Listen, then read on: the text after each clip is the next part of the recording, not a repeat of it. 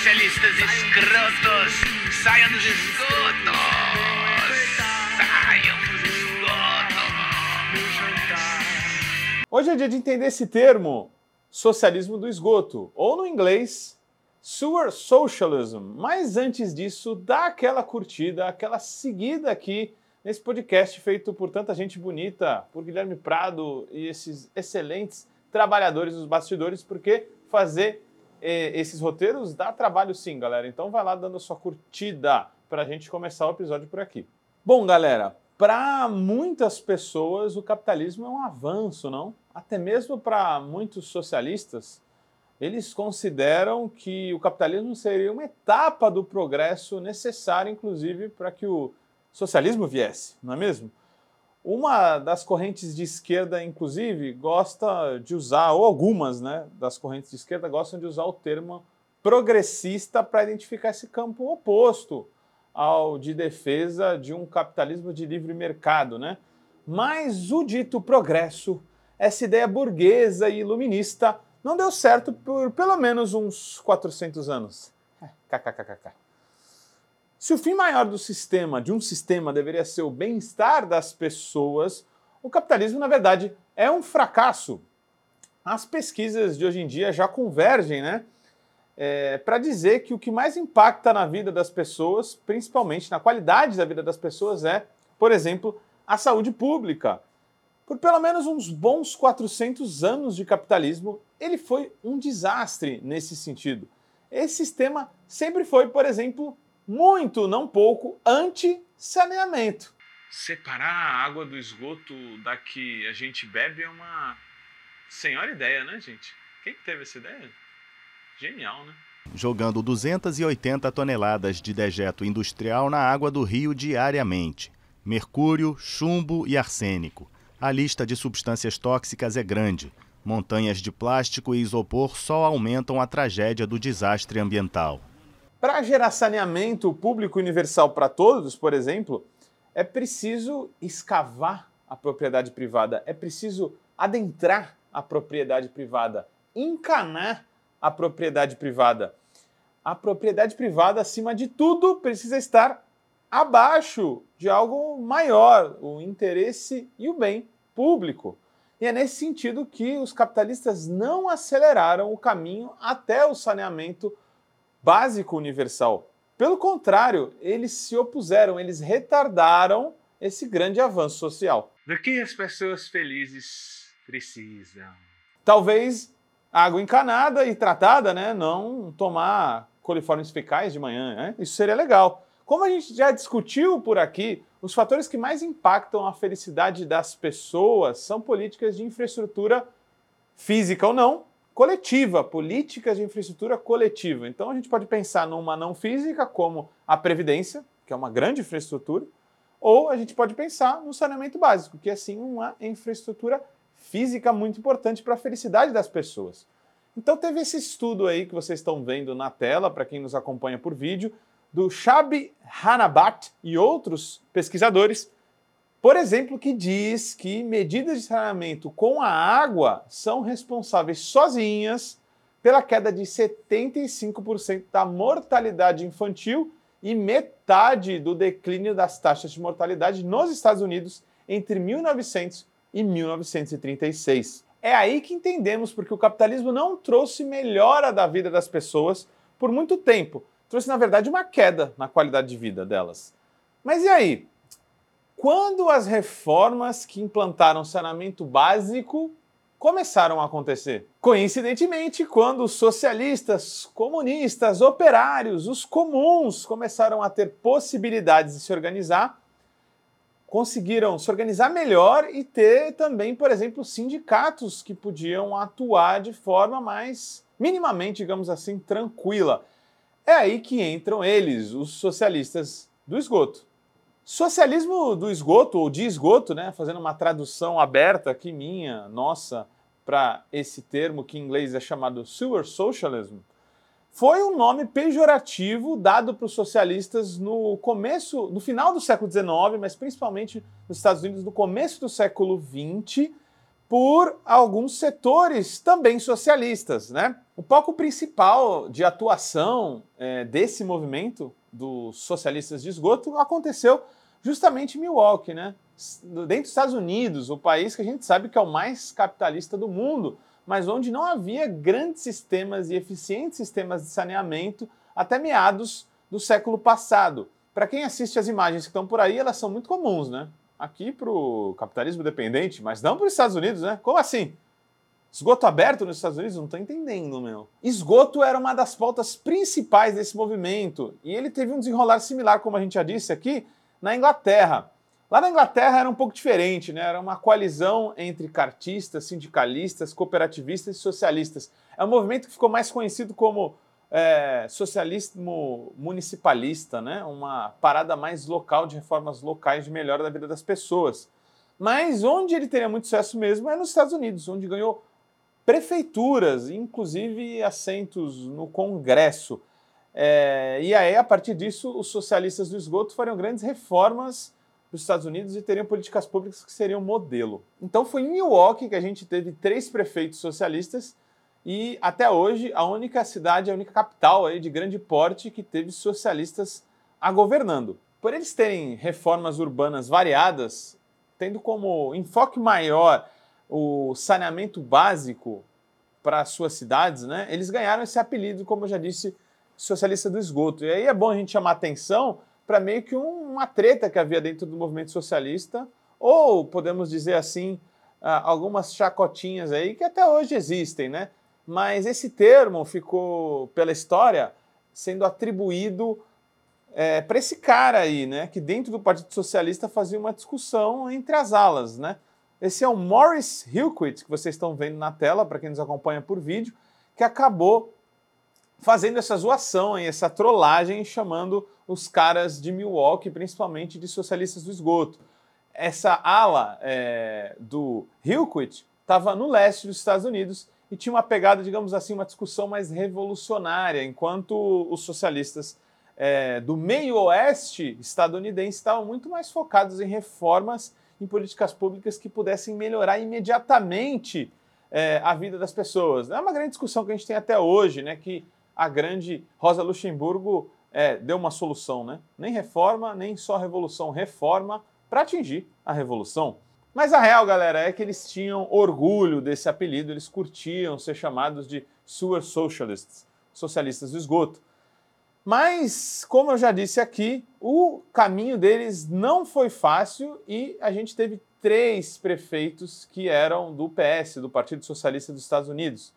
O Emil Seidel foi o primeiro prefeito. Ele teve é, seu mandato ali entre 1910 e 1912, e como ele era do Partido Socialista, ele do PS estadunidense, ele sofreu grande oposição da máquina partidária dos Estados Unidos, do bipartidarismo dos Estados Unidos, que a gente sabe que é composto por democratas e republicanos. Então, é, ele não conseguiu ser reeleito, acabou perdendo para uma chapa, um bloco democrata republicano que se organizou ao redor de Gerard Beding e que acabou ganhando a eleição e dando fim a essa primeira fase socialista no governo. Vejam, né? É, a gente sabe como criticamos os socialistas, os republicanos e democratas, e eles, na verdade, não são tão inimigos assim, ou não foram, em determinado momento, se uniram para derrotar o socialista. Aí os socialistas voltam com Daniel Rohan, de 1916 a 1940, então já um grande período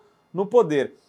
Esse socialista ele já estava, já tinha uma presença no judiciário, né? É, ele foi ele, ele foi empossado, né, foi eleito para aquele cargo chamado Attorney de Milwaukee. O Attorney é como se fosse a representação municipal do judiciário. E ele pode legislar, ele aconselha e monitora a gestão pública do executivo. E ele ficou famoso porque a, aprovou, legislou e atuou para aprovação de regulamentação básica para o trabalho, jornada de oito horas, como a gente vai ver daqui a pouquinho. Depois, os socialistas foram intercalados por Karl Zeidler, que morreria na Segunda Guerra, né? Então, Zeidler ou Zeidler, né? Vai saber. E, ele era mais bonitinho e tal, democrata, cantava, era um cara mais palatável e por isso conseguiu derrotar os socialistas. Irmão dele, Frank Zeidler, que acabou assumindo de 1948 a 1960, ele que viveu de 1912 a 2006. Então, esse seria o mais longevo socialista num cargo importante na história dos Estados Unidos. O Zayder, uma vez, declarou por que se tornou um socialista. O fato é, galera, que esses socialistas tiveram que ser muito fortes, né? Esse movimento teve que ser muito forte e dar muito resultado.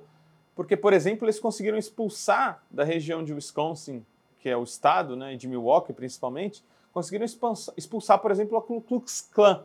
É, isso num lugar que era muito branco ainda, né?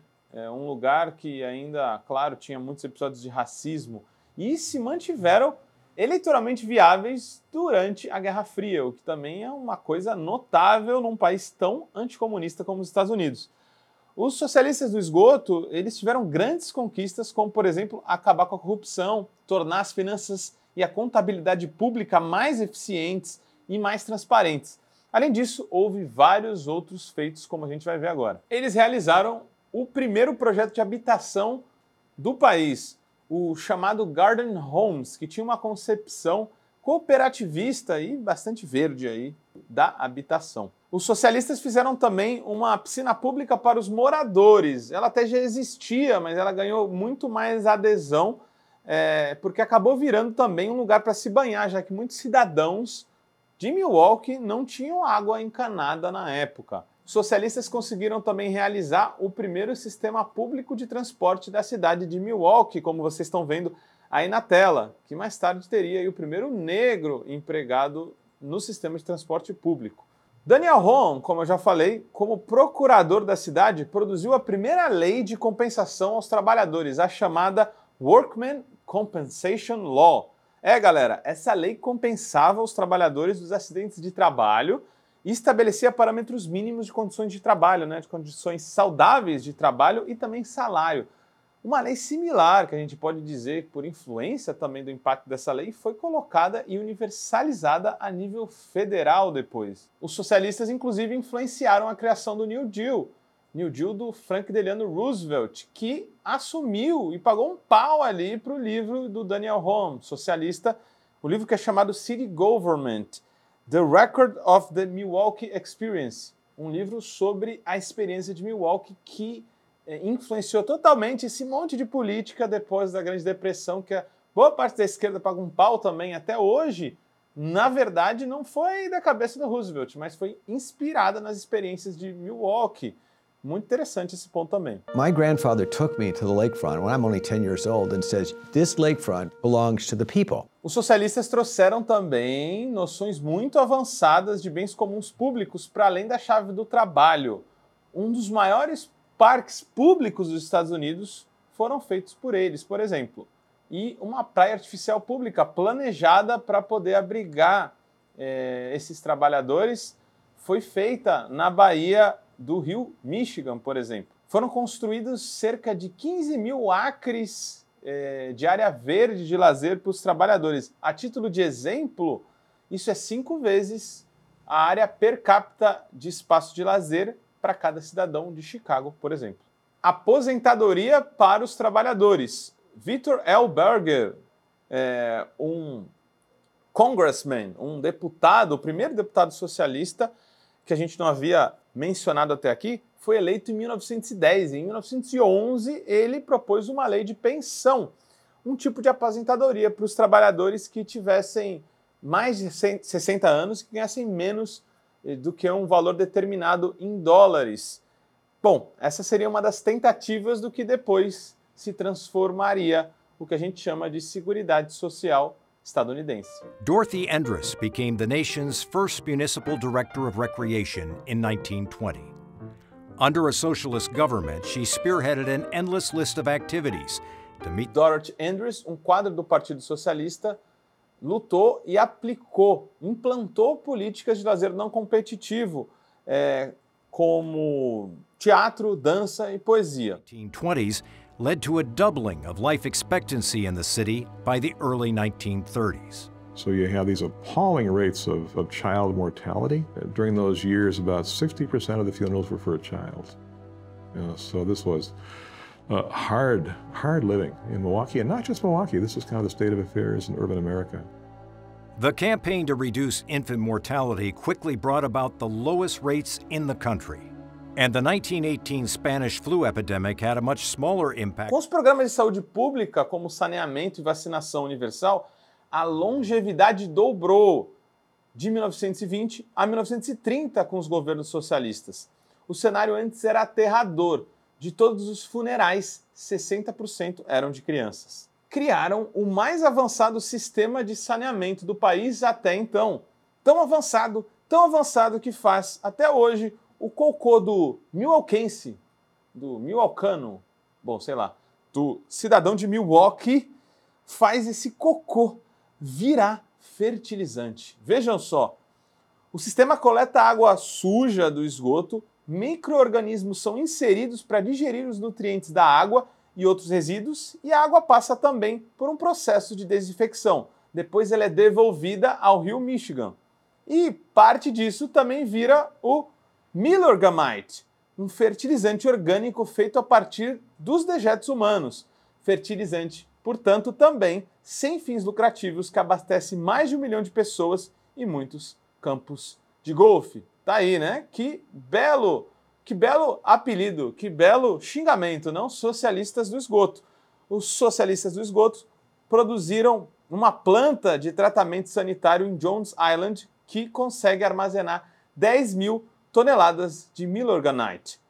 Sim, os socialistas do esgoto organizaram bilhões de trabalhadores, pois até os micro-organismos trabalham dentro desse processo de tornar o que antes era inútil, como dejetos humanos, em algo útil e que traz vida novamente, como fertilizante. O que pode ser, claro, considerado como uma política ecossocialista de grande porte.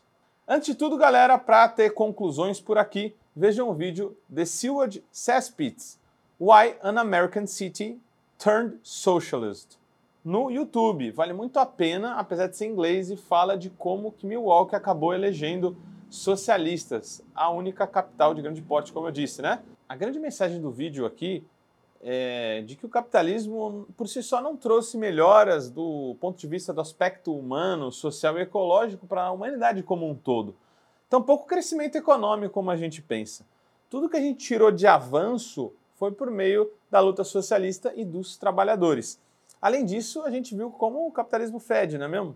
Se dependesse dele, nem saneamento básico a gente teria, porque os capitalistas brigaram para que a sua propriedade privada não fosse invadida para algo tão irrelevante como saneamento básico, por exemplo.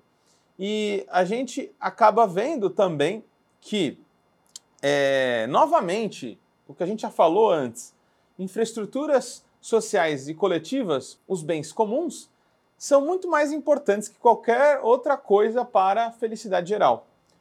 E por último, a gente lembra da tradição dos socialistas do esgoto, sewer socialists, que não deve ser esquecida, para a gente lembrar que nos Estados Unidos também há luta de classes. A luta deles e a trajetória desses socialistas certamente deve ser relembrada por todos nós. Eu sou Guilherme Prado e esse foi mais um Vozes Livres, aquele EcoSalve. E muito saneamento básico para todos, hein? Como todo trabalho independente, esse podcast pode estar por um Trix, ops, um Pix, ou melhor, um Tris, sem o apoio solidário de seus ouvintes. Portanto, se você já se divertiu conosco, se enriqueceu, se informou, ou se fomos apenas um passatempo para você, nos ajude para que continuemos existindo. Sem financiamento, sem independência. Portanto, ajude o Vozes Livres se tiver consciência. Isso pode ser feito pelo nosso apoia-se barra podcast Vozes Livres ou pelo Pix, pelo e-mail podcastvozeslivres.gmail.com, escrevendo no assunto a palavra Vozes. Nos acompanhe nas redes sociais, arroba Livrescop e arroba do Bem. O Vozes Livres é um podcast realizado pela Rede Livres e financiado pelo Sindicato dos Químicos Unificados de Campinas e Região e pela Federação dos Trabalhadores do Ramo Químico do Estado de São Paulo, produzido coletivamente por Guilherme Prado, Vitória Felipe e pelo coletivo Orvalho Filmes, composto por Eduardo Ferreira, Gaspar Lourenço e Guilherme Bonfim.